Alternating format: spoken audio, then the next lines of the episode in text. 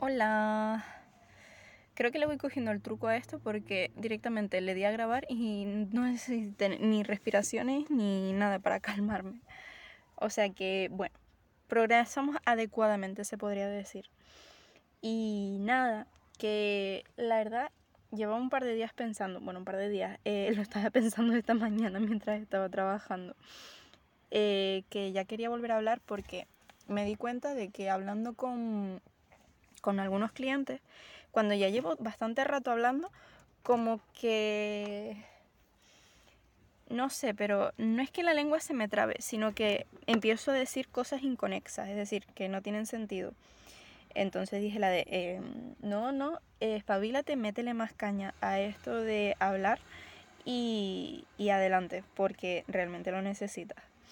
Entonces nada, estaba pensando que, que podría hablar hoy y se me, me coincidió perfectamente con un tema que este fin de semana hablé bastante con mi pareja, que es el tema de la pereza.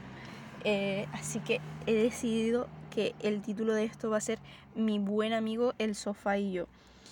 Eh, bueno, si eres canario como yo, el sillón y yo. Y estaba pensando en eso, en, bueno, pensando, dándole muchas vueltas, porque yo no pienso, yo le doy vueltas a las cosas le está dando vueltas a eso, al punto de eh, qué tan productiva creo que soy y qué tan fácil se me da perder todo eso para procrastinar en el sillón. Es decir, eh, puedo estar súper motivada, tener un plan, un planning, haberme organizado el día maravillosamente y en el momento en que digo, nada, me puedo sentar cinco minutos en el sillón o me quedo sentada en el sillón mientras planifico y ya se me va todo al carajo. Eh, hablando mal y feo, porque no sé qué poder tiene el sillón que me quedo ahí atrapada, básicamente, se podría decir. Entonces, no lo sé, estaba eso, eh, mirando hasta qué punto la productividad se ve atrapada por el sillón. Es decir, eh, me acuerdo que hay días en los que digo, no, hoy quiero ser súper productivo. Y me siento y digo, venga, va, solo un capítulo, porque estoy cansada y demás, no he pasado buena noche, vale, solo un capítulo de una serie y ya luego empiezo. Y no, ese capítulo se va alargando, se va alargando, se va alargando. Y cuando me doy cuenta, llevo tres horas, cuatro horas sentada en el sillón eh, sin hacer nada. Y toda la productividad que tenía para ese día se va, eso, por el desagüe. Y luego viene ese pensamiento, esa sensación de culpabilidad de no te estás moviendo, no estás haciendo nada, em, no vas a conseguir lo que tú quieres si, no te mueves para, para trabajar en ello. Luego está el otro punto, los días en que realmente no tengo energía para nada.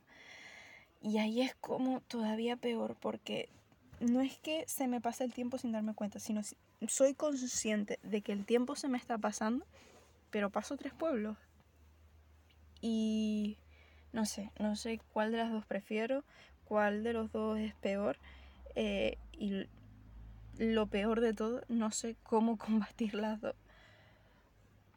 O sea que si alguno tiene algún consejo, eh, es perfectamente bienvenido. Pensé que se me iba a hacer más largo, que iba a tener más de lo que hablar. Pero es que He dicho todo lo que tenía que decir. Tengo un problema con la pereza eh, que estoy intentando solucionar.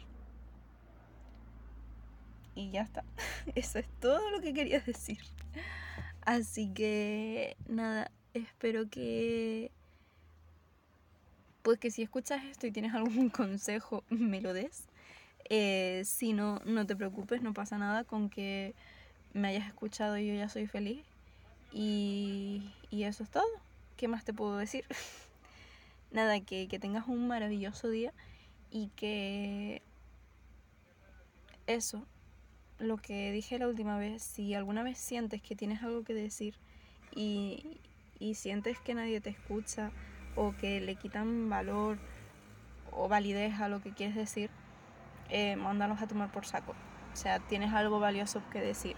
Y si ellos no lo ven, pues lo siento mucho, pero para ti es válido y con eso es suficiente. Así que nada, que tengas un maravilloso día. Adiós.